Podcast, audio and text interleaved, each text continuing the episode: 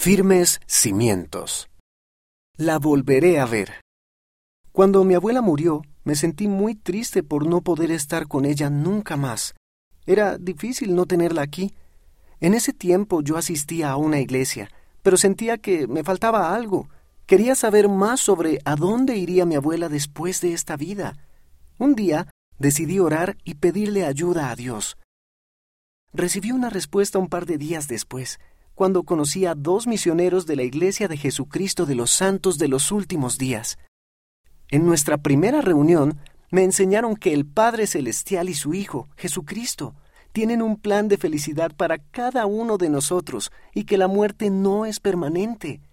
Decidí seguir reuniéndome con ellos y unas pocas semanas después tomé la decisión de bautizarme.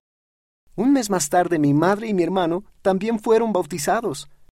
Ya tengo casi 17 años y estoy muy animado por servir en una misión algún día y trabajar para acercar a las personas a Cristo, tal como los misioneros lo hicieron conmigo. Estar separado de mi abuela es difícil, pero el saber que las familias pueden estar juntas para siempre gracias a Jesucristo y a la obra que se realiza en los templos me brinda paz y gozo.